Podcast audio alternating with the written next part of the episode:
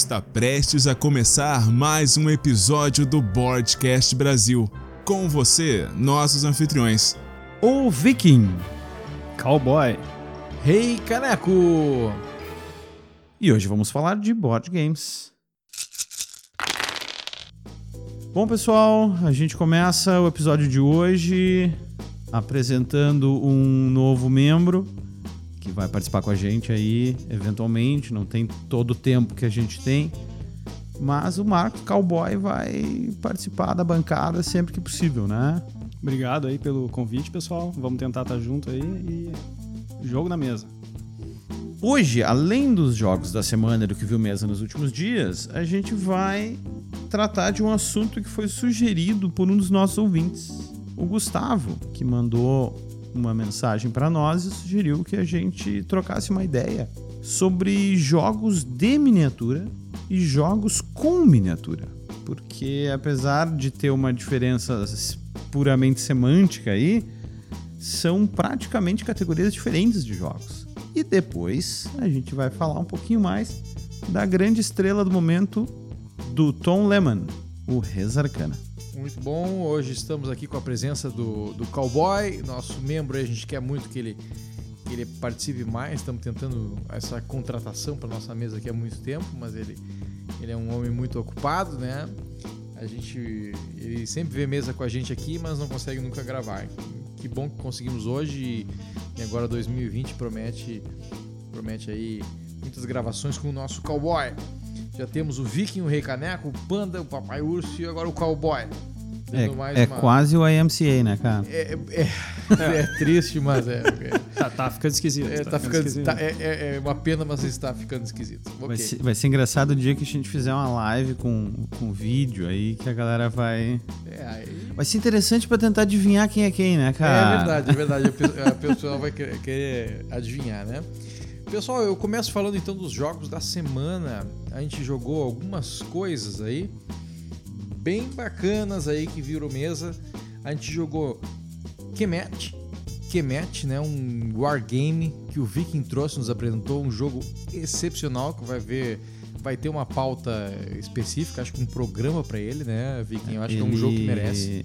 É da trilogia da Matagoa, né? O trilogia de a trilogia mitológica, trilogia de wargames mitológica da Matagoa, junto com Cyclades e com Inis, de que é o mais recente deles, acho que de 2017, 2018 que são, cara, três jogos sensacionais. Mas o Kemet que tá por receber uma segunda edição ainda esse ano, vai ser pauta dos próximos episódios aí. Aguardem. É, esse Kemet promete. É um jogo sensacional. Eu, eu, eu gostei bastante. Eu, eu fiquei muito feliz que eu consegui, consegui ganhar uma partida. E normalmente isso não acontece. não, mentira. Às vezes acontece, mas Às foi. Às vezes a gente deixa o dono da casa é... ganhar alguma coisa, né, é, cara? Uma, uma, uma foi... ele para de convidar. Foi bacana. Eu vou falar de um outro jogo que não tem absolutamente nada a ver que viu mesas. É, é um jogo. Eu falo de um jogo de 3 horas, agora eu vou falar de um jogo de 15 minutos. Eu falo de Click Clack Lumberjack. Um joguinho muito bacana, cara. É um, é um party game. A primeira partida que eu joguei dele eu achei, putz, que joguinho bem bosta. Aí a segunda, a gente já ficou todo mundo se estudando, conseguiu. É, é um, é, explica um pouquinho para nós aí, Viking. Pois é, é, é, sabe aquele estigma de quem não, não conhece o board game moderno e quando tu começa a apresentar, mostra aquelas caixas, te perguntam: ah, isso é tipo War? É tipo Banco Imobiliário? O Click Clack Lumberjack é o tipo de jogo que tu pode começar apresentando dizendo que isso é tipo Jenga. Sabe? Que tu empina as coisas, tem que tirar sem derrubar, se derrubar tu te fode. É tipo Jenga. Só que é muito mais legal. É um Jenga que tu empilha uh, os miolos de árvore, né? As, as fatias da árvore com as cascas presas em cada miolo. E cada jogador, ao invés de usar a mão para tirar o tijolinho, que é o caso do Jenga, tu usa um machadinho de plástico que vem na caixa e tu tem duas, duas batidas, duas né? Batidas, duas, duas batidas por jogada. Chega na tua vez, tu pega o machado e bate como tu quiser. Com o cabo, com a parte de trás, com a parte da frente, como tu preferir bater, tu dá duas pancadas em qualquer lugar da árvore. O que cair é teu. Se for casca, pode valer um, dois ou três pontos, né? Exatamente. Se cair o miolo por alguma razão, se, sei lá, cair a parte de cima, ou cair no meio, ou qualquer. Ou tudo que cair é teu. Caindo o miolo, tu perde 5 ou 10 pontos, dependendo da, da versão que tu tá jogando, se é avançada ou a básica, né? Então a ideia é derrubar a casca sem derrubar o miolo. Exatamente. Que As loucura. cascas, obviamente, estão por fora do miolo, né? E elas estão encaixadas. Não é. Elas não estão completamente soltas. Não estão encostadinhas só. Não, não, não. Tu tem que dar uma pancadinha pra ela dar uma desencaixada. Ou tu pode dar na primeira pancada pra fazer deslizar a fatia e depois tu tenta bater de cima pra baixo na casca, ou o que tu quiser. Só que aí tu mediu a força um pouco errado, enroscou e tu derruba metade da árvore. Tu tem menos 20 pontos, entendeu? É, é um party game, assim, que se mostrou muito divertido. A gente deu bastante risada. É um jogo rápido. E, e ele tem uma, uma. Dá pra dizer que é estratégia. A gente jogando. A primeira vez a gente jogou, dava risada e todo mundo que jogava perdia. Mas como a gente tem duas batidas pra dar por vez. Aí a pessoa começou a se estudar, a primeira batida só se defendia. O que que é se defender? Porque o, o, o cara de antes que for jogar, ele te deixa numa posição que é, o, o, o tronco tá quase caindo. O cara te deixa quase caindo. Então a primeira batida tu usa pra te defender, tu bate naquele mesmo tronco de volta, Joga de volta. tu joga de volta pra tentar pontuar na segunda. Então já começou a botar uma estratégia no jogo que é um party game completamente só de habilidades manuais, assim. Então, É, e também acontecia de o cara deixar na primeira pancada meio ruim. E, cara, de repente vale mais a pena eu deixar assim pro próximo se ferrar. Então tu só encosta o machado na árvore e entrega pro próximo. Tipo, é, problema agora é teu. É, ele se mostrou, se mostrou bem divertido. E, e a- a- além disso, é, tem uma, uma expansão, não sei se é bem uma expansão, acho que uma promo É um kitzinho de promo, né? kitzinho de promo que veio umas, sei lá, 20 cartinhas, né? E, e, na verdade eu, eu pedi para um, um amigo que estava no exterior trazer para mim e ele trouxe junto, que custava quase nada também, essas cartinhas. E essas cartinhas dão mais um flavor pro jogo, que tu tem uma. como se fosse uma mágica instantânea, digamos assim, para quem. Quem é do, do, do jogo aí, do Magic, conhece. Então tu pode pedir assim, pá, o cara vai bater de olho fechado. O cara vai bater com o cabo do machado. O cara vai ter que bater.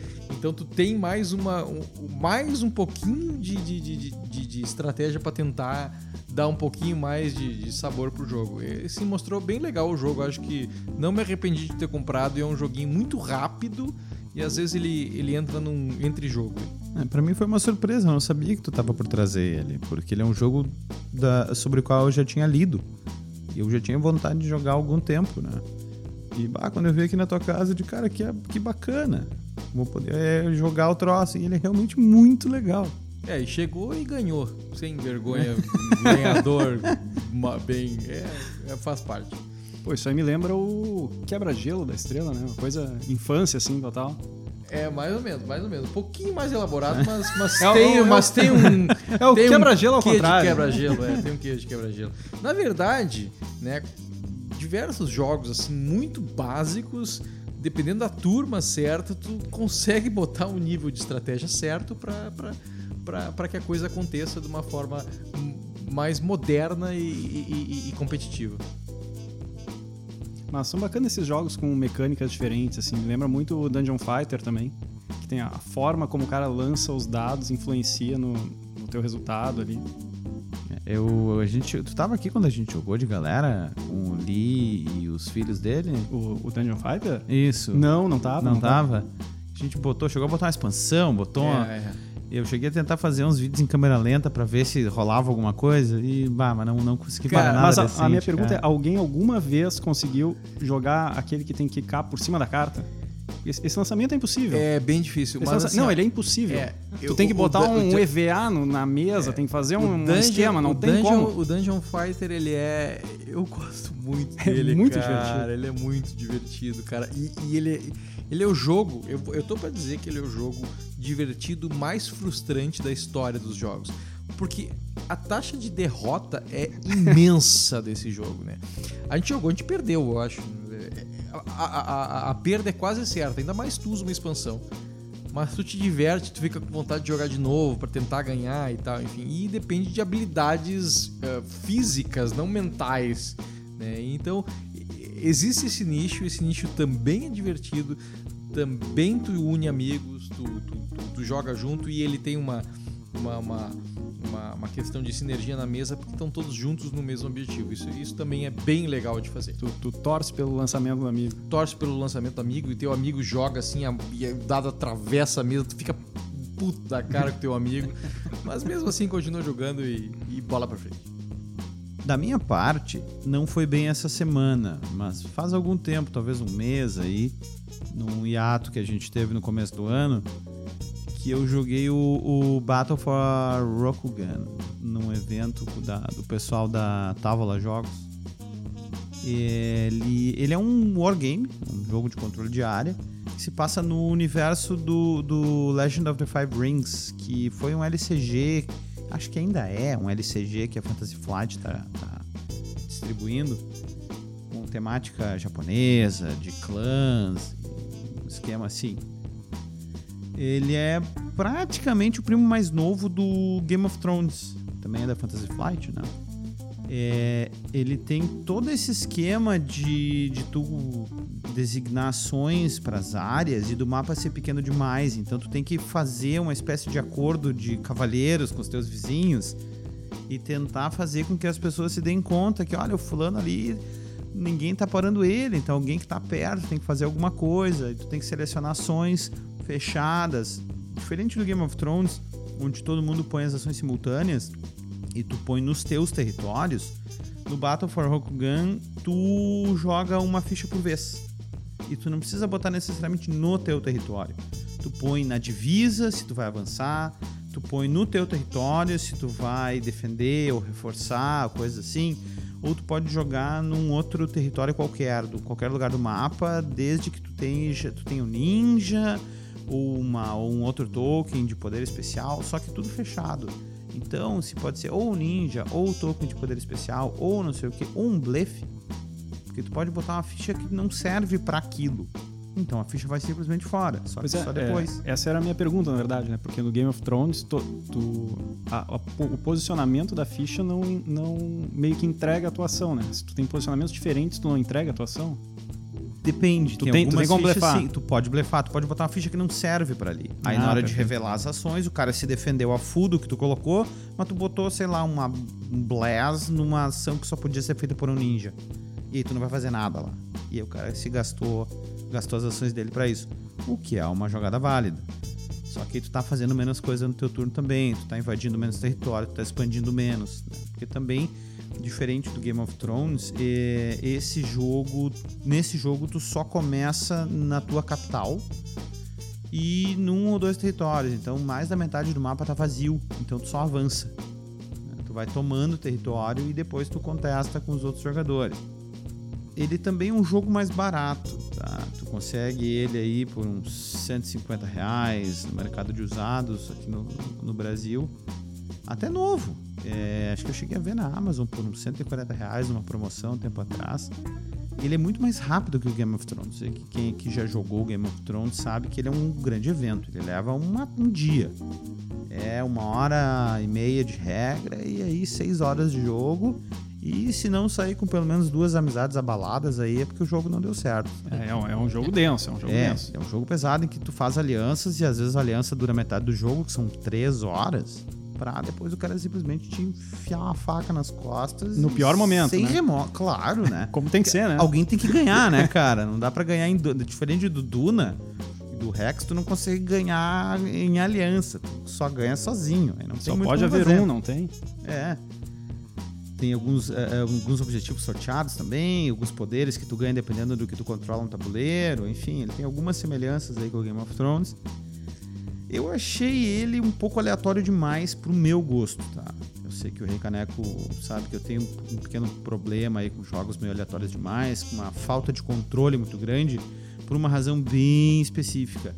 Tu tem um, um conjunto grande de tokens, que é igual para todo mundo, mais um, um token ah, de reforço, enfim, um token extra de suporte, que pode variar para cada clã e mais um negocinho especial, e vão todos dentro de um saco. E no teu turno de jogo, tu pesca ali cinco tokens. E aí tu pode jogar três ou quatro daqueles tokens. Então, o que tu vai fazer naquele turno depende do que tu tá pescando. Só que nem tudo sai. Porque esse token especial de reforço, ele é uma ação mais fraca. Só que é uma ação garantida, porque ele, quando tu põe no tabuleiro, ele volta pra tua mão. Os outros não. Os outros, depois de usar, vão fora. Então, por mais que tu tenha mesma, as mesmas ações do que todo mundo, se tu usar muito o token de esse garantido, tu acaba ficando com coisas que não vão sair.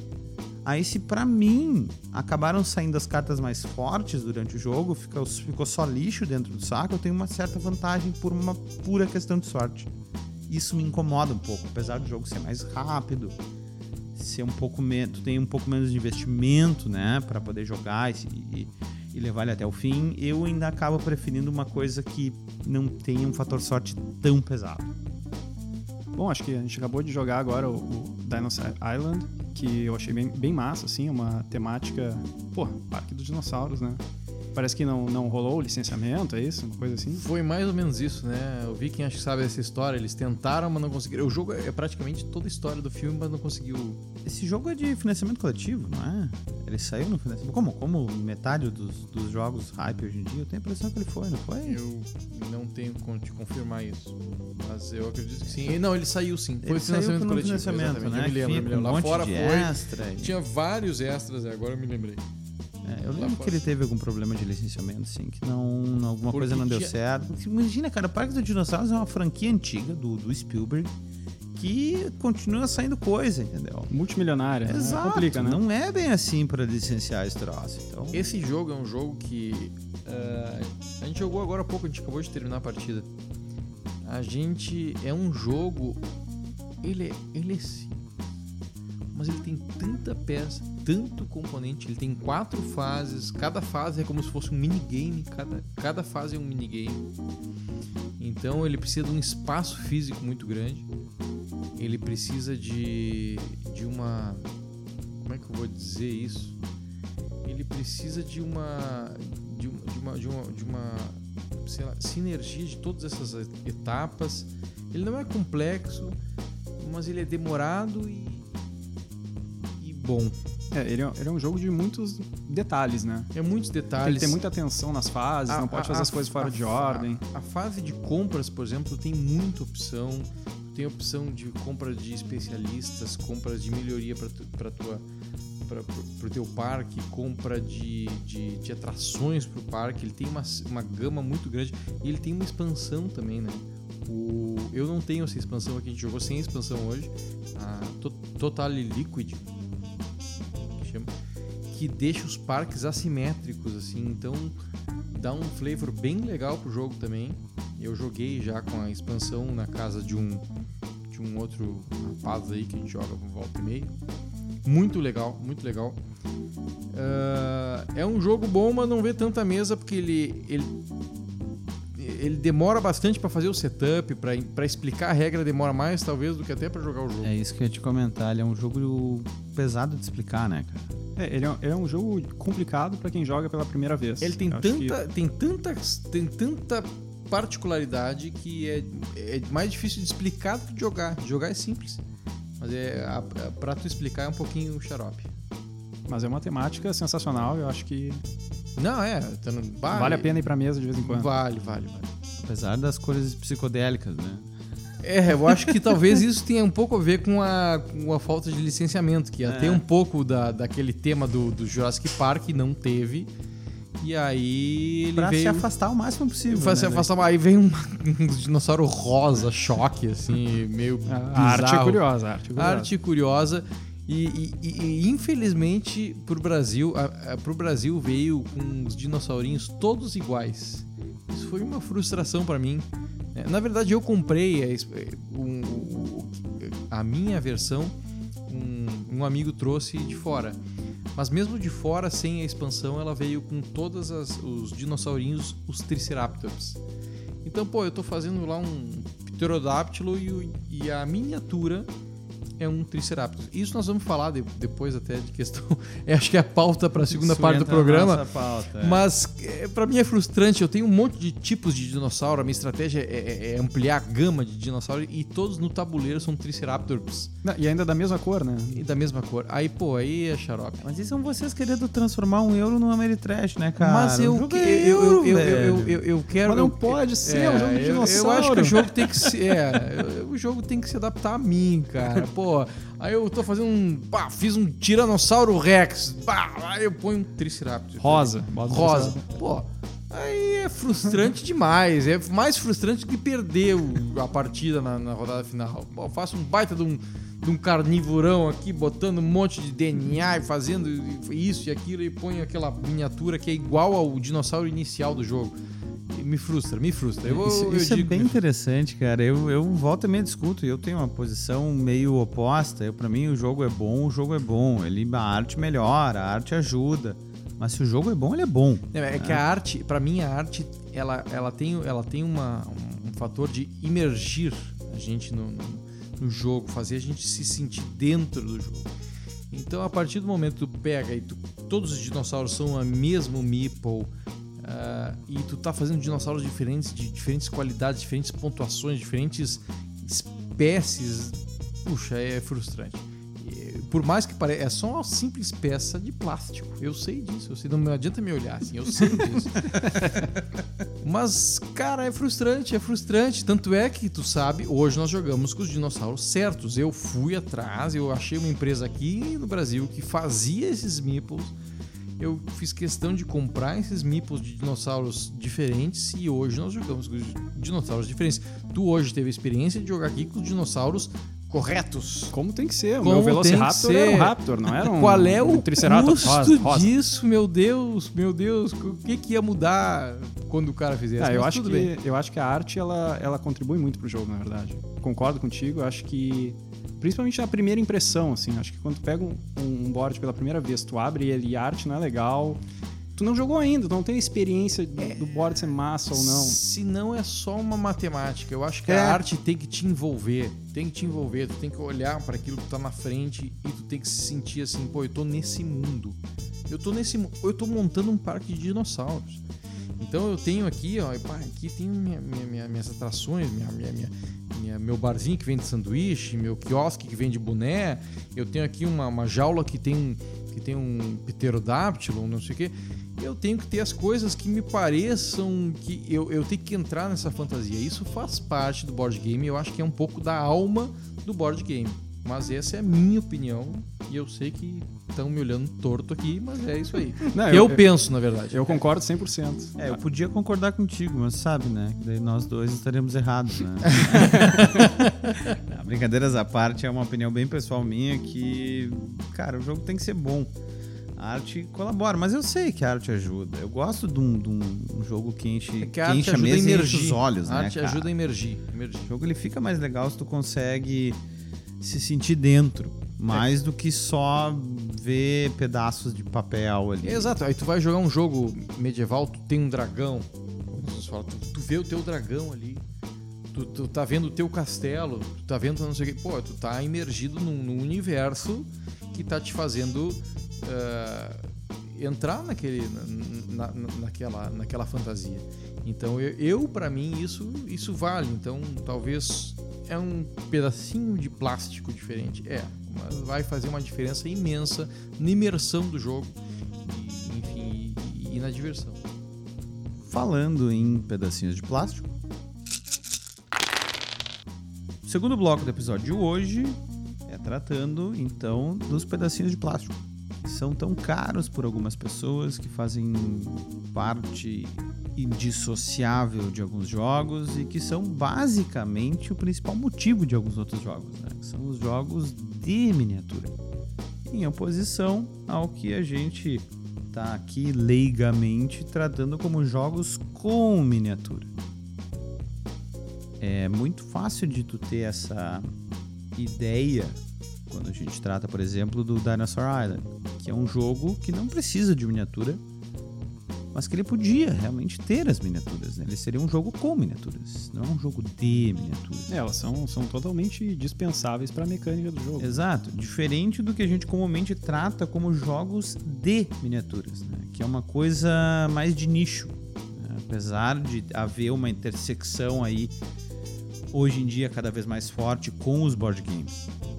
Gente tem, por exemplo, alguns jogos que saíram nos últimos anos aí que são basicamente jogos de miniatura, mas são considerados board games, são jogos que têm regras específicas de jogo de tabuleiro, que não são como esses colecionáveis que são só miniaturas, né? A gente tem o caso, por exemplo, do Kingdom Death Monster, que é um jogo que saiu financiado aí, que é um jogo relativamente caro, aí 300, 400 dólares a caixa. Eu até comprei com, com um amigo nosso aí. Ele é um jogo bacana, mas ele é um jogo, cara, praticamente de miniatura. É um jogo que tu tem que montar as miniaturas, que grande parte da diversão é tu fazer isso. Tem o, o X-Wing também, que é da franquia do Star Wars, que é as navezinhas, aí tu compra as navezinhas tu tem que montar tua, teu esquadrão de navezinhas lutar contra as outras navezinhas e ele pode ser desbalanceado porque depende de como tu monta ou deixa de montar. Lembra um pouco os card games colecionáveis, né? Tem o Warhammer, que é o mais famoso hoje em dia desses, desses jogos de miniatura. O antigo Mage Knight, que tu também comprava os boosters ali. Tem o D&D miniatura, se não me engano, na década de 90 a gente tem hoje em dia o, o Crossmaster Arena, que até a Galápagos uh, descontinuou. Né? Eles anunciaram que foi, foi descontinuado. Não sei se vai sair uma, uma segunda versão, uma segunda edição lá fora. E não sei como é que eles vão fazer aqui. Outro colecionável desses que a gente vê bastante por aqui, até tem um amigo nosso que participa de torneios e é o, o HeroClix que é hoje que é considerado o, o sucessor do Mage Knight né, e do D&D miniaturas que usam umas mecânicas muito parecidas com a base que, que gira que tu vai mexendo os stats dos bonequinhos ali.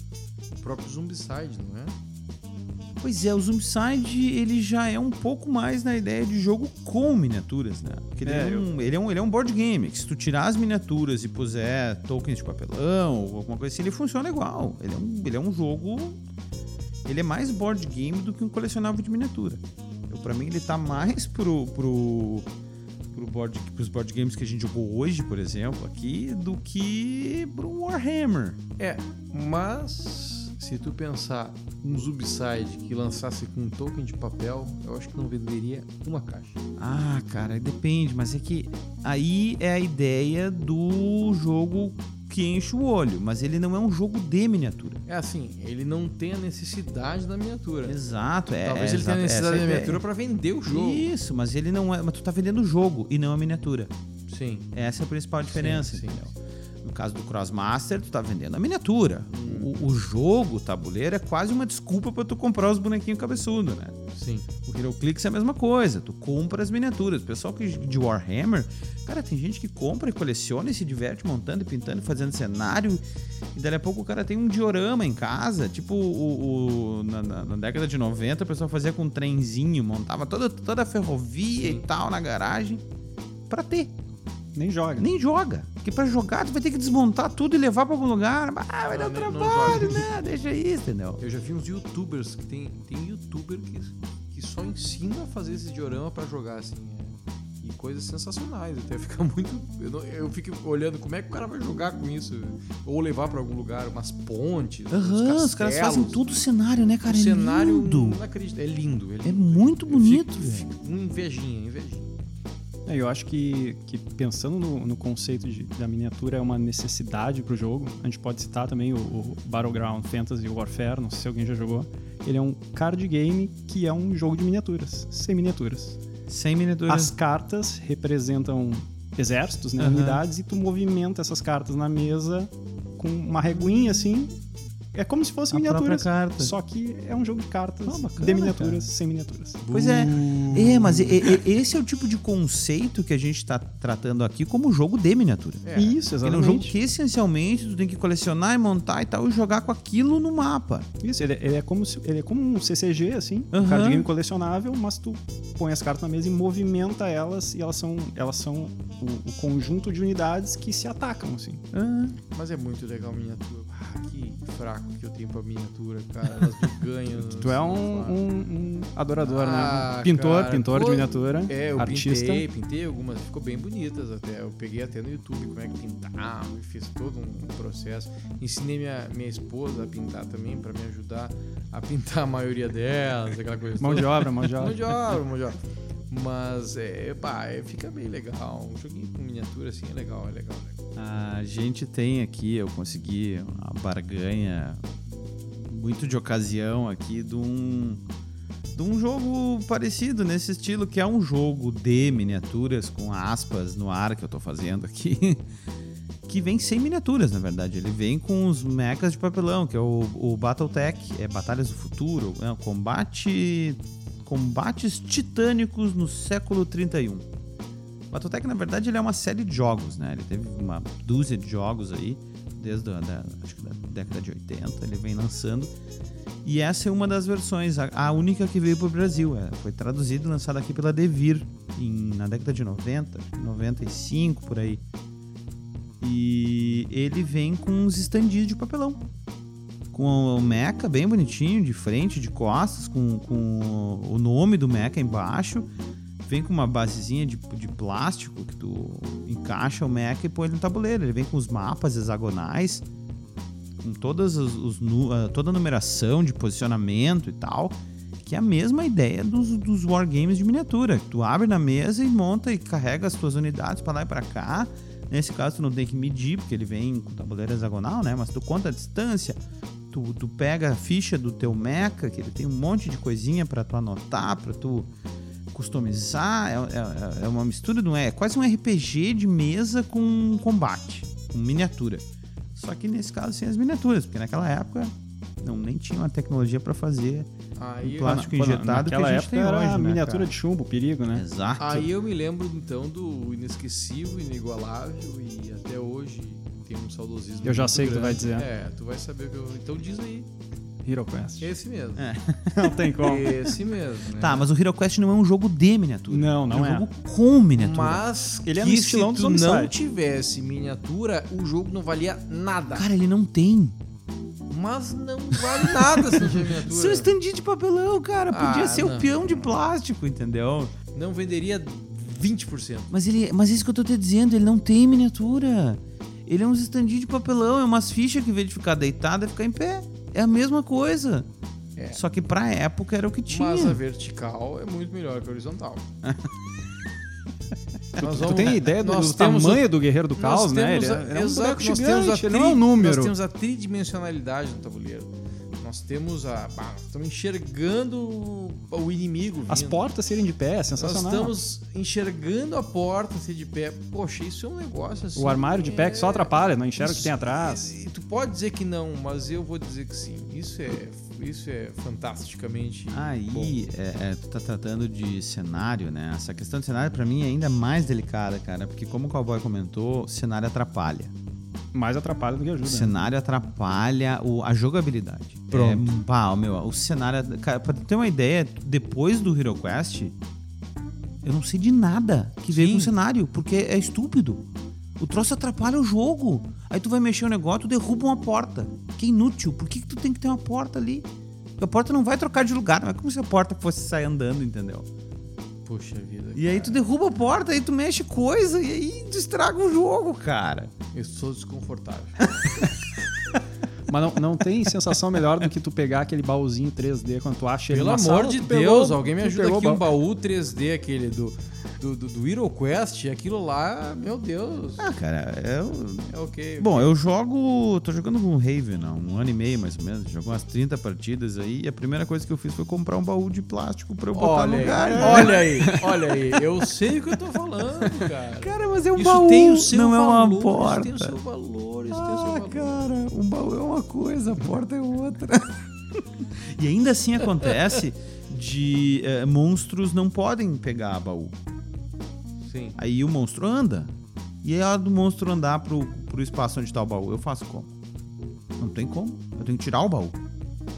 É, é um problema. Entendeu? E a, e a hora que o cara tem que. Se eu tenho uma porta 3D, a hora que o cara vai subir, vai, vai andar naquele. Naquele hexágono onde fica a porta, eu faço como? Pro cara em cima Mas da porta? Não, mas o Hero Quest Gloom- é na emenda, né? esse Sensacional. Gloom- é, esse Gloomraven que tu joga aí, que eu já muito ouvi falar, mas nunca vi mesa aí, ó. As miniaturas são de papel ali numa basezinha de, de- ou não. Os inimigos, sim. Ah, São, são de papelão, tipo esse Battletech aqui. tá, mas aí é covardia. Só que Tu é tem full- é full art. Tu tem, né? tu tem a tua miniatura toda sólida de plástico contra um cara de papel. Ele não tem é, chance. mas é que eu não vou pegar um e bater no outro, entendeu? Sim, eu sei, eu tô brincando. Cada um tem as suas idiosincrasias. Aí tu imagina, o jogo, a caixa pesa, a caixa pesa 10 quilos, cara.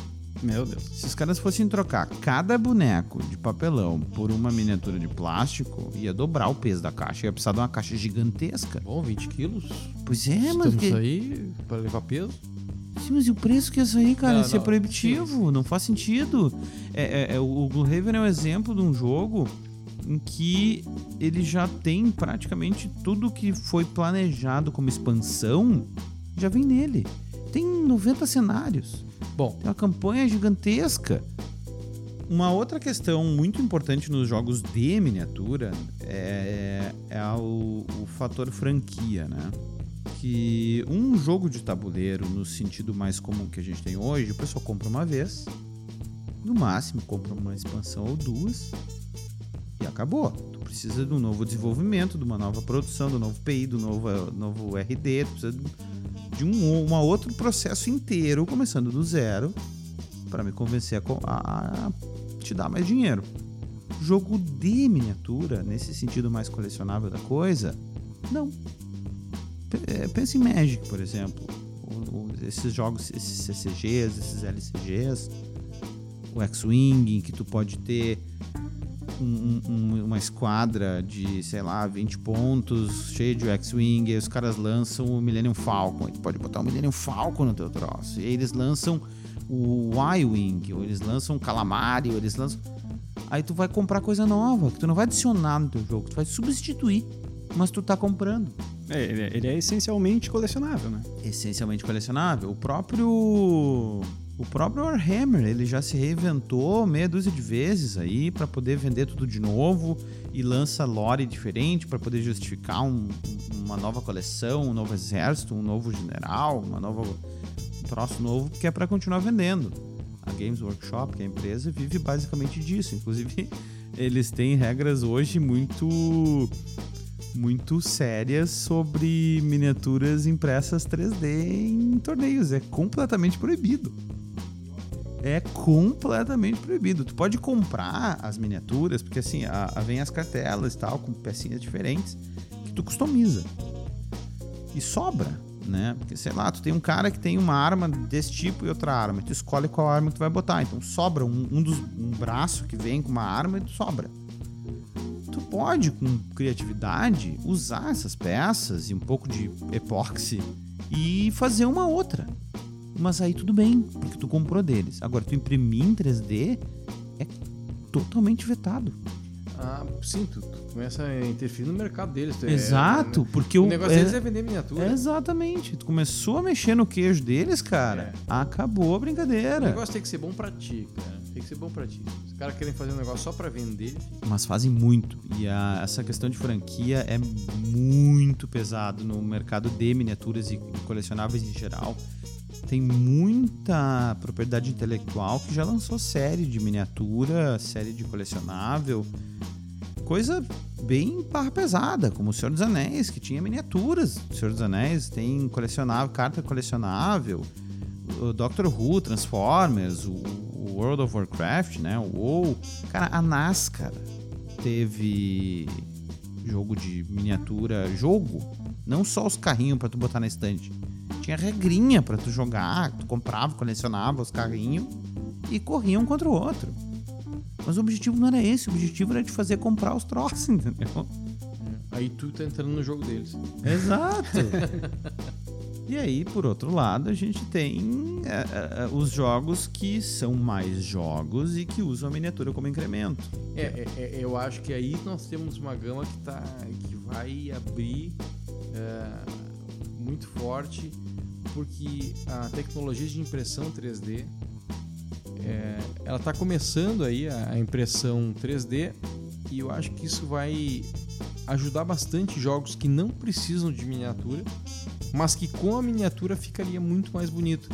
Eu tenho, eu, eu, eu, eu, eu acredito que elas vão disponibilizar arquivos para impressão de miniaturas que vão ajudar os próprios jogos aí. Eu acho que isso talvez vá acontecer num. Aí tem um problema de custo, cara, porque a impressão em 3D hoje ela ainda não é barata. Não, a, hoje, mas eu tô, eu, tô, eu tô olhando lá na frente. Daqui, Mais eu acho que que, sei lá, isso- daqui a uns 3 ou 4 anos, a impressão. Eu não sei, eu tô, eu tô imaginando aqui, tô, tô, tô supondo que. Mas tu ainda tem um custo muito grande com o artista, o pessoal que vai desenvolver essa miniatura, porque a miniatura, tu vai modelar em 3D, ela tem que ser muito bem feita, com detalhes. Olha, é um troço que tu consegue repositórios hoje de arquivos modelados em 3D. Tu tem o Thingiverse, por exemplo, entra lá e tem um repositório gigantesco. Só que são coisas mega simples, assim. Desde uma saboneteira e um apoio para alguma coisa até miniaturas. Mas tu vai olhar, são todas elas bem simples. Que num primeiro momento, bah, que bacana esse troço aqui, vou imprimir, bah, que fuder, vou ter um mago pro meu RPG, vou ter uma- um carrinho, um tanque pro meu jogo, vou fazer um dinossauro. Aí tu entra num. no- tu começa a mergulhar nisso aí. Tu tem grupos de artistas que fazem Patreons, que fazem financiamento coletivos para vender pacotes de arquivos. Cara, é de cair o queixo. É um troço sensacional. Tem, tem uns detalhes assim que. Pá! Só que é caro, isso custa tempo do pessoal. Tu pega essas miniaturas, pega os jogos do Eric Lang, por exemplo, o próprio, o próprio Blood Rage, o, o Godfather, que tem miniaturas também, também é da, sim, da, da Simon da família, bonito. o Rising Sun. Cara, as miniaturas são incríveis. Tem uma, tem uma história do, do Eric Lang, numa entrevista que ele comenta, que quando saiu o, o Blood Rage em larga escala, assim, teve uma convenção em que ele foi e ele tava, não sei se não era com o pessoal do Shut Up and tava com os caras, conversando com eles, pá, meu, olha só isso aqui, é, olha que os caras conseguiram fazer essas miniaturas enormes desse jeito e é super resistente. E tava andando na, na convenção e tinha um- uma galera jogando Blood Rage na mesa. E ele, cara, olha só, olha, olha só isso aqui. E chegou na mesa e pegou uma, uma das miniaturas, um dos monstros lá, e tacou no chão. E disse, cara, olha só isso aqui, é maleável e não quebra, e super resistente. O, o design do jogo, que o galera que tava jogando numa dessas nem fazia ideia que era o cara, tava ali, ó, meu, assim, ó, boca aberta com a tecnologia do troço, entendeu? Que a gente não tem muita noção. E ele, que faz ah, focado no design, não, né, não tá muito ligado nisso. Porque Mas- tem toda uma gama de artista e de produção por trás dessas miniaturas. Isso custa uma grana, cara. Mas de qualquer forma, é uma popularização que a gente consegue observar, assim, né? Porque qu- quantos jogos de financiamento coletivo saindo com miniaturas sensacionais, assim, e é uma coisa que anos atrás era, era complicado produzir isso, assim, quase que por conta Sim. própria, né? É, Eu acho, eu acho que a questão da miniatura ela traz muita gente nova pro, pro hobby também. Ela tem um papel fundamental também na questão de, de imersão. Imersão traz gente de fora do hobby. Porque ela é, ela é lúdica, né? Ela, Ela é tem aquele quê de, de brinquedo, né? Isso, isso. E ela tem isso, e ela tem a possibilidade de dar uma, uma pintada, fica um negócio sensacional na mesa. E tu traz gente. Vou, vou te dar um exemplo. Um jogo, talvez o jogo que mais tenha tirado gente da tela pra mesa foi o Zombicide. Zombicide, eh, podem dizer o que quiser de Zombicide, tá ultrapassado um pouco, já tá um pouco batido. Então, sei lá quantas expansões estão tentando se reinventar. Mas foi um jogo que tirou uma galera da tela e veio pra mesa. E o, e o Zombicide tem kits de pintura, né? Tem Que eles kits mesmos de vendem. pintura que eles mesmos vendem, mas assim, ó. Isso tem muita relação com a questão da miniatura. Tu tem aquele cenário e tu tem aquelas peças 3D na mesa, caminhando entre salas, entre isso, entre aquilo, fazendo e tal. Cara, isso trouxe muita gente e, e- e- e- assim, ó, é, os olhos brilham de pessoas que nunca viram board game com, com, com essa questão É que, 3D. que pela temática do Zombicide, né? tu- e, Não, e a a, quantidade temática, de assim, miniaturas, tu, tu te sente cercado de zumbis, assim. Quando É, tu vê eles em 3D. Tu, tu tem essa sensação por conta da miniatura. Tu tem essa sensação de estar em. Tu tá, tu, tu tá, Tá imerso. Tu tá, tu tá, tá, tu tá dentro daquele cenário. A miniatura te permite. Jogadores mais experientes, talvez. Que nem o Viking fala assim, eu vejo que ele dá até um certo deboche pra miniatura. Ele é um cara. miniatura, No meu tempo não tinha essas coisas. Meu tempo Mas era o papelão, cara é um, ele é um, ele é um vanguardista aí, é um board game das antigas. Ele tanto faz é um naco de papel ou uma miniatura. Mas eu digo, eu consigo ver ah, os olhos brilham de novos jogadores quando vê essas coisas assim, né? Na mesa, esses 3Ds, assim, essas miniaturas, principalmente se tiver pintadinha, tu põe um Zombicide pintadinho na mesa. Cara, Não tem coisa não melhor. Tem, não tem, não tem videogameista que resista, entendeu? E o, e o Black Plague, ó, eu acho uma expansão sensacional, assim. É, na Eu- verdade, o, ele- o ele tá meio- ele não é uma expansão. É, ele- o, é. porque O Zombicide ele tem, ele tem umas, umas novas edições. Ele é um novo jogo base. Ah, Exato, eu, eu é. desisti do Zombicide. Desisti não, eu tenho o meu aqui, eu jogo o meu. Eu, eu acho que por mais que eles inventem uma caixa nova, não tem como mudar tanto do que já existe. existe. E o que já existe eu tenho aqui, eu ponho na Mas tu já jogou o Black Plague? Não. Ele, ele tem umas uma- ele uma mecânicas melhorada. diferentes, ele dá uma- é, é bem interessante. A gente chegou a comentar no episódio anterior. Comentamos, aí, uma comentamos, mas eu não, não, não cheguei a jogar o Black Plague. Eu tenho ele lá, cara. A gente pode marcar uma hora, É, eu né? tenho também, podemos marcar mesmo. E ele tem um outro, uma outra questão que ele tem a- as fichas de personagem, elas são me- é, não é, não é uma ficha, mas ela tem uma ela tem um stand assim plástico e tu coloca as cartas de, de itens tudo de pezinho assim, então ele tem um o visual dele é bem legal. É, pois é, eles abandonaram, é, é, eles a- abandonaram a galera antiga, né? Na real. Eles fizeram o Black Plague, agora a ficha de personagem é essa, o jogo é esse e pronto. Cara, mas é outro jogo. Não tem o que abandonar. É, a galera antiga tem o jogo antigo. Esse é um novo jogo. É pra uma galera que compra um novo jogo. Cara, não é um jogo de miniatura que tu tem que comprar expansões. É um outro jogo. Por isso que eu, que eu acho importante a gente fazer essa diferenciação, entende? Tu não tem que seguir lançando coisas pra aquele jogo, porque é outro jogo. Então chama de Zumbibi, sei lá. Daí É, mas o, Zombicide Black Pla- é o Black Plague? Black Plague. tá? É, é a segunda, é a terceira, na verdade. Eles saíram a, a É Season porque, 2. É porque tu tinha season, É, cada assim, tu- que season- tu podia incorporar no teu jogo. Essas novas não tem como. Não, porque é outro jogo. É outro jogo. né? Agora eles lançaram o Invader, eu acho, que é no espaço. Aí começou a tentar me ganhar de novo. Ah, droga. Aí vão me pegar. Aí vão me pegar. Mas ele tem o, o Black Plague tem um lance de tu poder te, te defender dos ataques dos zumbis que é bem legal também, assim. No, no Zombicide original, tu, tu tá à mercê, né? Sof- é, o ataque é automático. Se vier um runner, tu Já era, já já era. era. Ali tu tem a Tá esperança. jantado, Tem- é. Tu já era também, mas tu tem a esperança de te defender. O jogo, o jogo te dá a esperança, É. né? Diz, ah, olha, tu pode sobreviver. Ah, se tu tirar uns 6 no dado, pode sobreviver. Aí joga 10 dados. Falando em evolução de jogo e respondendo à provocação do Recaneco aqui mais, mais cedo, agora há pouco, miniatura é coisa bem recente, né, cara? É bem moderno. É, e essa onda começou com os meeples. Os animeeples, os VG meeples, que vieram para substituir os cubos. Tu tem o agrícola. O teu agrícola, ele vem com meeples. Porque hoje o agrícola vem com meeples. O agrícola original era um cubos. A ovelha era um cubo branco. o porco era um cubo preto. Eram cubos, cara. A, a abóbora era um cubo laranja. E o jogo é o mesmo. Aí a galera começou a vender o kit de meeples. E, e enriqueceu, não enriqueceu? Cara, mas aí ove... não era uma miniatura, era uma ovelhinha Mas de madeira. É, o- é outro jogo, é outro jogo. É exatamente igual e é outro jogo. Eu tô esperando o dia que vão lançar o Agrícola com miniaturas animadas. Sim, me traz com uma ovelha aqui que grite aqui, tu vai ver se eu não vou comprar uma versão. Quase aquele, aquele xadrez de Star Wars que as pecinhas se movem e uma bate na outra, assim. e chega de falar de miniatura. Agora a gente vai falar de carta e papelão. Ah, o mais recente jogo do Tom Lehman, que, pra quem não sabe, é o designer do Race for the Galaxy, que é, segundo o Board Game Geek, um dos jogos mais jogados da última década.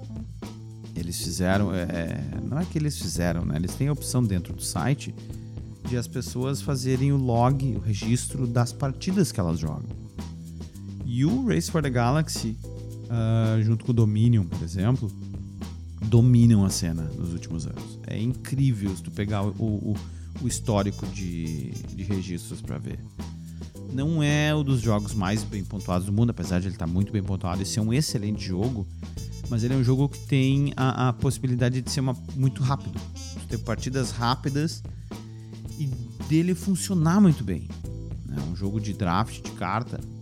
E o Tom Lehman conseguiu fazer com o Rezarcana algo que eu não achei que fosse possível. Pra mim, cara, esse jogo, apesar da temática ser extremamente batida, que é fantasia medieval, com magos e dragões e criaturas, completamente diferente do Race for the Galaxy, que era a expansão espacial com uma nota um pouco mais leve, né, do que o usual.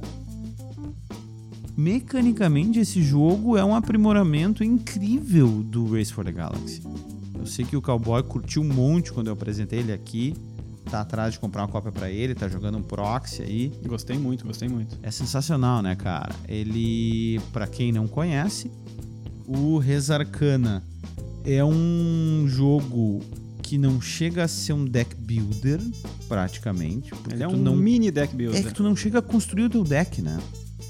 Tu- ele Tu é um não jogo pode de optar management. pelas... tu- Isso, exatamente. É, é um jogo de administração de mão. Porque tu começa o jogo com um mago, que é uma carta baixada na mesa que vai te dar uma opção de ação ou um pequeno bônus no, no início da partida. E um deck de oito cartas. É, tu tem dois magos, né? A tua É, opção tu é, escolher um deles, dos dois magos. isso, é. Mas tu começa o jogo com um deles e não- isso não troca durante a partida. E tu tem oito cartas. Essas oito cartas formam todo o teu deck pra toda a partida. E tu começa comprando três. Cada carta dessas que tu baixa fica na tua mesa. E cara, vai chegar uma hora que é possível que em cinco rodadas ou menos até tu tenha jogado todas as cartas do teu deck. Tu não tenha mais cartas no teu deck. Tu não compra mais carta, tu não adiciona, tu não, não, não faz nada. É aquilo que tu tem e acabou. Quando eu, eu peguei pra ler isso aí, eu, cara, isso não faz sentido, esse jogo vai ser uma bosta. E ele funciona. Porque, Porque, porque ele, tem, um- ele tem uma duração limite, quase assim. Sim, ele ele sim, vai sim. ser de 4 a 6 turnos e não vai ser 7 turnos, porque não vai. Alguém vai, fa vai Alguém pontuar consegue antes, fazer os pontos, né? Ele tem um, um- limite de, de tempo meio forçado nesse sentido por causa dos pontos. Só que apesar dele ter essa, essa, esse design todo que leva pra isso, ele não sofre de um problema que eu vejo em muito jogo que tenta fazer isso, que é a partida terminar antes de tu querer que ela termine. Sabe? Quando tu vê que a tua mesa tá funcionando, que o teu motor tá andando e aí Acabou. o jogo acabou. E aí tu, ah, mas agora? Tipo, agora que eu queria ver funcionar. Não, não. Ele, ele consegue terminar no momento exato. Quando tua, quando tua meca- o, o, o mecanismo do teu motor ali, do, do engine que tu montou, funciona, tu ganha o jogo. É que, Acabou é, o jogo. é que o teu motor ele exponencializa muito rápido, né? Aham. Tu- no terceiro turno já tá funcionando. Exato. E quando ele tá perfeito, tu faz dois, três pontos e acabou o jogo. É, ele tem É a matemática dele é, é bem redonda, assim. Eu acho que tu não, tu não tem muito espaço pra errar no início. E... É, Se tu perder um turno, já era. É, depende de com quem tu tá jogando até, né? Mas ele realmente, ele, ele, ele é bem punitivo nesse sentido. Ele é um jogo que tem muito pouca interação, apesar de tu ter alguns efeitos aí que podem tirar um pouco de, de essência, né? Que seria humana da- da- do jogo. Do, dos adversários, eles também podem se defender disso. E tu consegue facilmente montar todo o teu esquema sem necessariamente uh, atrapalhar o jogo do outro, porque não, ele não tem take that. O que ele tem é uma espécie de travamento, porque além da, da, do teu deck de cartas, tu tem algumas outras coisas abertas na mesa que tu pode adquirir para o teu tablô. É, que são quase comunitárias, assim. Né? Isso, tu, tu tem, isso. Tem, é um jogo de corrida, tu tem que chegar na frente do teu adversário nesses recursos que são limitados e, e disponíveis só para um jogador. Quem pegar primeiro, pegou. Cowboy, explica pro pessoal como é que funciona um turno de jogo aí. Bom, tu, ele, ele tem algumas fases que são uh, simultâneas. Assim, não, não joga, o jogador não joga todo o seu turno e depois o outro jogador joga todo o seu turno. Isso é bem legal, assim, ele não tem um, um downtime, tu não fica esperando o outro cara jogar uh, todas as suas fases. Cada jogador faz uma ação e em seguida o próximo faz uma ação, outra ação e assim por diante e tu até que tu não tenha mais ações para fazer e tu passa a tua vez. E o jogador que passa a vez primeiro também tem uma vantagem, porque ele pode escolher um dos itens que está no centro da mesa antes dos outros jogadores. E garante um ponto, né? E garante um ponto. O que é 10% da corrida para vitória. É, é verdade. quando alguém atinge 10 pontos acaba. E só por tu terminar, encerrar o teu turno voluntariamente primeiro, tu garante um ponto que, que no fim tem peso de dois pontos, né? Porque é um ponto que tu tá fazendo e um ponto que tu tá tirando de um outro adversário. Exatamente. Então, se tem alguém com muitos pontos e que aquela pessoa pode terminar o jogo agora, de repente vale a pena tu deixar de fazer alguma coisa para passar antes para ganhar um turno a mais. Ganhar senão um o cara pode fazer mais alguma coisa, ganhar um pontinho ali, com, é, fecha com o, o first player e o cara ganha o jogo. E ele é bem redondinho, assim, ele tem uma inspiração forte no Magic, né, na minha opinião. Ali tem as, as cinco cores de, de mana ali e tal. Uh, e, tu, e tu tem que jogar com o teu deck. Tu tem que olhar tuas oito cartas e tentar entender o, as tuas condições de vitória, que vão ser diferentes para cada jogador. Tentar entender a tua e a do, dos adversários o mais rápido possível. Porque tu disputa cinco uh, locais de poder, né? Places of Power. Isso. E, e cada Place of Power, ele, ele favorece determinadas cartas ou determinados sets dentro do jogo. Assim, tem um Place of Power que é de criaturas, tem um que é de. Tem um de dragões. dragões um que dos, quem tem mana vermelho tem que fazer, outro quem tem mana preto tem que fazer. E tu tem que tentar entender o que os teus adversários estão fazendo e comprar isso antes deles. É, ou atrapalhar um norte, eles. né? Isso, exatamente. É, é, muito importante quando tu começa a, a conhecer o jogo, pegar a tua mão inicial e tentar traçar alguma coisa. Tentar definir desde o início o que tu quer fazer. Isso, as tuas condições de vitória, assim, é. né? Tu, porque tem. Como tu não seleciona as tuas oito cartas, ele também tem um, um, lance interessante que é. Tu, ah, eu tenho uma carta que não tem nada a ver com as outras sete. Tu sempre tem a opção de descartar a carta para ganhar duas essências de qualquer cor, dois manas de qualquer cor. A tua escolha. Então tu, as tuas cartas são. nunca vão ser inúteis. Porque muitas vezes tu pode acabar nessa mão inicial de oito cartas, que é completamente aleatória, pegando alguma coisa que não serve para absolutamente nada. Alguma carta que de repente te, te dá um desconto grande para baixar dragões e, e tu, não, não tem nenhum dragão. dragão. E tu não vai comprar um dragão, porque não tem mais dragão. Dragão é aquilo que tu tem na mão ou tu não tem. Então aquilo é completamente inútil. Só que tu pode descartar todo turno para ganhar dois de essência a mais. E dois de essência é uma diferença gigantesca. É, é um benefício muito grande esse descarte. É, ele te dá condições de ter uma flexibilidade tão grande e te ajuda a comprar qualquer outra coisa. Tem outro tipo de, de asset, né? outro tipo de coisa na mesa que tu pode adquirir pro teu tablô são os monumentos tem um deck fechado de monumentos, né? Onde tem. O jogo começa com dois ou três abertos. E eles custam exatamente a mesma coisa. E eles são mais ou menos balanceados ali entre os benefícios que eles dão e a quantia de ponto de vitória que ele te concede. Mas eles custam, todos custam três manas, três essências de é, ouro. Acho que é quatro. Quatro? Quatro? quatro oh, três ou quatro essências de ouro. Então tu pode comprar um desaberto, tu pode comprar um fechado. Só que a essência dourada é muito mais difícil de conseguir do que as demais. Porque a maioria das coisas que te dá um ou dois pontos de essência te dá das essências comuns e não da dourada. A maioria dos, dos efeitos que te permite pegar alguma essência coringa tem a ressalva específica de que não pode ser uma dourada. É, ela vale, ela vale 2 para 1, um, né? Na, é, na média na vale 2 para 1. Um. Aí tu descartar uma carta da tua mão para pegar essência te permite pegar duas essências quaisquer ou uma dourada. Então tu pode estar comprando uma carta dourada com uma, um, um, uma essência dourada com uma carta inútil, não serve para nada e pode te fazer ganhar o jogo. É inclusive algo tão importante que pode fazer com que tu reserve uma carta que não seja inútil. Que de repente as tuas oito cartas fazem sentido. Mas tu pega a que menos faz sentido nessas cartas todas boas e usa ela para ficar gerando essência. Porque é. É, é, é uma ação muito a par de uma ação boa. Então tu não tá tendo não é só um último recurso de não me serve para nada, então vou fazer isso. É uma ação válida. Não, é, muito, muito pelo contrário. Tem, inclusive, eu dei uma pesquisada nos fóruns logo que a gente jogou a primeira partida e eu até comentei com, com o Viking uh, que tem algumas opções de, de estratégias que, que são uh, cardless, em que tu descarta toda a tua mão para adquirir essências e comprar um Place of Power que combine com o teu mago, que é a tua única carta pela qual tu não paga nada. E tu jogar só com o Place of Power e teu mago. São estratégias bem arriscadas, né? É, De depende é. muito do que os outros estão fazendo. nem, conseguir... nem sempre vai dar certo, não é uma coisa é. que eu possa fazer toda a partida, mas existe inclusive essa possibilidade para ver como, é, como o descarte é forte. Cada, cada compra que tu faz, tu ainda pode pegar um item mágico, que tem uma, uma coleção de itens mágicos na mesa, e cada jogador uh, mantém um deles. E tem que trocar todo turno, né? Tu não pode combar com o mesmo item vários é, turnos seguidos. Pode te manter com o mesmo. Tem itens que te permitem comprar uma carta a mais. Então tu pode pagar um pouco de essência e comprar uma carta extra.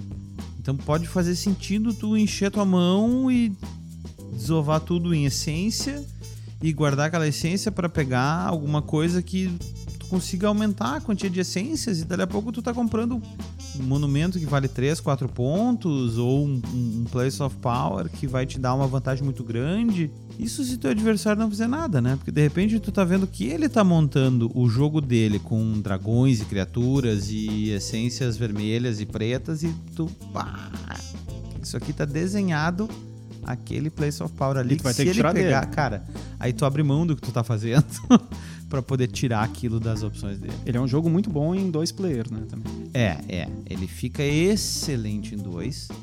É, mas isso é meio comum do Race for the Galaxy também, que é um jogo que joga bem mais pessoas, mas ele fica um pouco mais caótico, né? Porque tu tem menos controle sobre o que está acontecendo. Eu lembro que o Ascension sofria desse problema também, que ele é muito bom em dois, que é do Richard, é, não é do Richard Garfield, mas é de, um, de uns campeões de Magic que fizeram o design do jogo, então ele tem também bebe muito da fonte do Magic. E ele tem um, um, centro de mesa ali que tu vai jogando cartas e adquire cartas ou enfrenta monstros. Só que tu tem como ter um mínimo controle quando tu já tá jogando em dois, que tu sabe mais ou menos como tá o deck do cara. Então, bom, eu vou tentar, em vez de eu pegar isso aqui que é melhor para mim, eu vou dar um jeito de tirar esse, essa outra coisa que não é tão boa para mim, mas é melhor pro adversário. Só que se tu tá jogando em três, quatro pessoas, cara, tu não consegue ter controle. Aí não vale a pena, né? demais. Exato. Aí tá, tu te, tu te gasta para tirar isso aqui, e aí, cara. E os outros dois jogadores estão jogando seu jogo. É. Entra uma coisa melhor que pro terceiro jogador vai, não vai fazer diferença mais porque tu fez, entende? Ele não sofre tanto desse problema. Mas ele fica um pouquinho mais caótico, sim. E ele, na primeira vez que nós jogamos, a gente jogou com, com o teu deck de oito cartas aleatório, mas ele tem uma opção de draft, né? Não é draft. É, bom, ele tem a opção de draft, mas é, é, é que ele tem. Ele tem três sugestões né, no manual. Ele tem os, os, os sets pré-montados ah, isso tem, tem uma numeraçãozinha embaixo Exato. das cartas em que tu sai com um deck e um mago pronto. Assim. É a herança do Race for the Galaxy. Em que tu tinha um planeta inicial e algumas cartas aí que faziam uma mínima sinergia para tu ter um norte para como começar.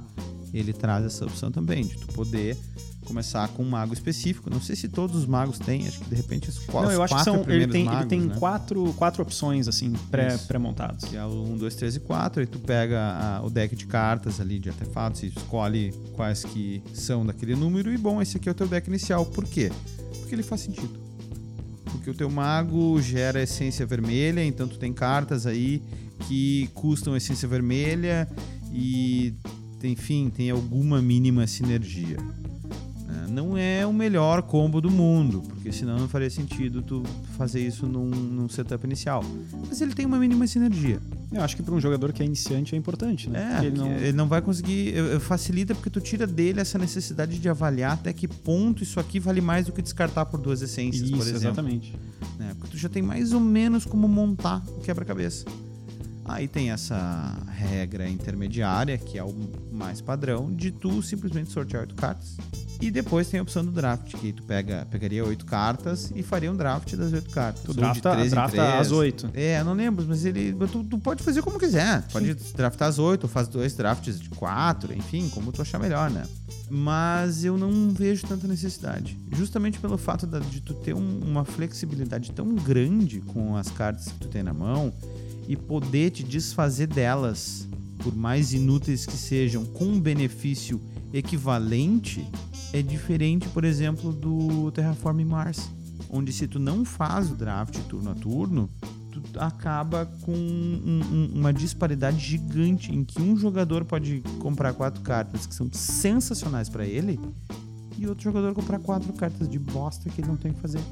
O, o Rezarcano ele não tem isso. Eu não, eu não vi, de tudo que eu joguei até agora, nenhum combo de cartas que seja matador. Que, cara, isso tem que ser evitado. No draft, tu não pode deixar que o cara pegue essas cartas. Eu não, eu não vi isso. Podem ser coisas que tu goste, que tu prefira, que tu acha que são mais flexíveis, que tu acha que são um pouco melhores que as outras.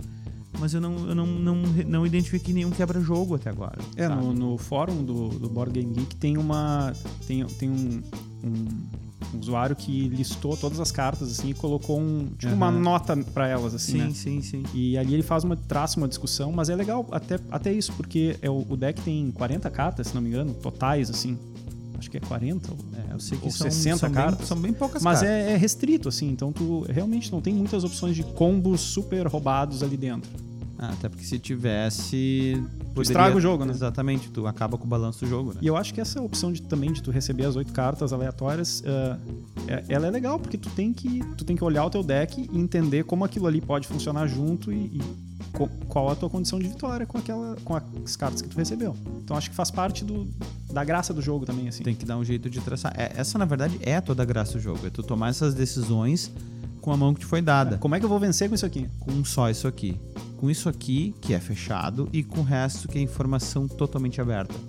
Diferente de um jogo de Magic, por exemplo, em que tu tem um deck de 60 cartas que tu sabe o que, que é. E tu E o adversário ela. não sabe. Exatamente. Entende? E, e- e- tu não sabe o que, que vem, o que, que não vem. De repente não vem agora, mas tu conseguir sobreviver tempo suficiente, tu pode vir. Né? Um, um Yu-Gi-Oh! da vida, que daí tu acredita no coração das cartas e aí vem ah, o dragão de olho azul, entendeu? Não vem, porque é só aquilo que tu tem. E tu tem que te virar com aquelas oito cartas e o que, te- e o que tem na mesa que tem pra todo mundo. Então pode ter mais gente mirando a mesma coisa. E isso eu achei sensacional. É, e, e os locais de poder, ele tem. São, acho que são. Jogam quatro e são oito opções, né? Então também não joga só metade deles a cada partida e isso é sorteado ali, né? Aleatório. É, então, eles até sugerem usar um lado, lado, que é um é. lado um pouco mais simples aí, mais direto, mais fácil de reconhecer e deixar o outro lado para partidas mais avançadas. Eu, eh, por enquanto, eu, não- eu não cheguei a jogar com as avançadas ainda, porque acho que todas as partidas que eu joguei acabaram sempre envolvendo alguém que era novo no jogo. Uhum. Então acaba ficando aquele lado inicial mesmo para não acabar beneficiando quem tem mais experiência.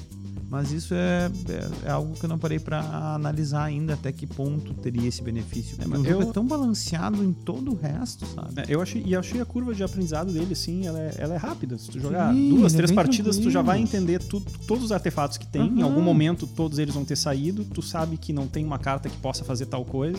É. Ele é bem balanceado. E o nosso tempo acabou. A gente aproveita o final do episódio então para agradecer ao Gustavo Razia, que sugeriu a incrível pauta de jogos de miniatura. Abraço, Gustavo. E aproveitamos para deixar o contato. Se você quiser que a sua pergunta seja respondida ou a sua sugestão de pauta faça parte de uma discussão no próximo programa, pode entrar em contato com a gente no Facebook, Podcast Brasil, pelo e-mail podcastbrasil.gmail.com E pode deixar comentário no agregador onde você está ouvindo, Spotify, no Castbox, no Player FM, no Apple Podcasts, no Google Podcasts, em qualquer lugar vai ter uma caixinha de comentários aí no próprio Anchor. Deixa sua pergunta, deixa seu comentário, aceitamos elogios, aceitamos críticas. Quiser mandar foto de um desenho do seu filho, a gente aceita também. Ainda não aceitamos doações, mas isso é uma questão para o futuro próximo aí. Você nos encontra nos principais agregadores, Player FM, como eu comentei, Castbox, no próprio iTunes. E agora a gente faz parte da rede podcast, de podcasts totalmente gaúchos. Podcast. Podcast. Galdeirada. É. Vocês encontram no site, só procurar por podcast com acento circunflexo no último E. Né? Todo o pessoal aqui do sul vai saber exatamente do que se trata.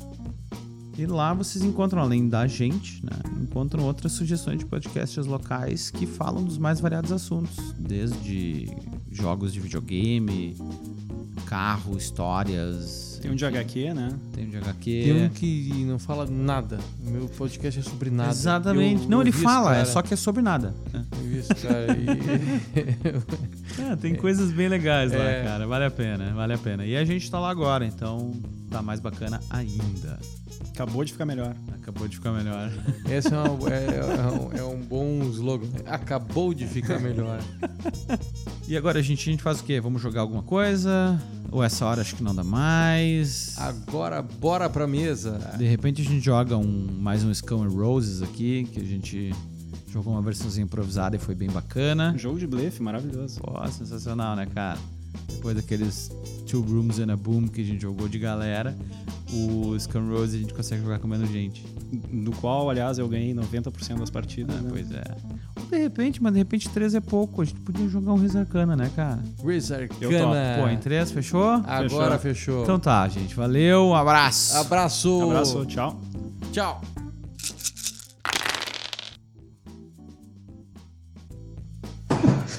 Coitado do Cainelli. Deu um apagão?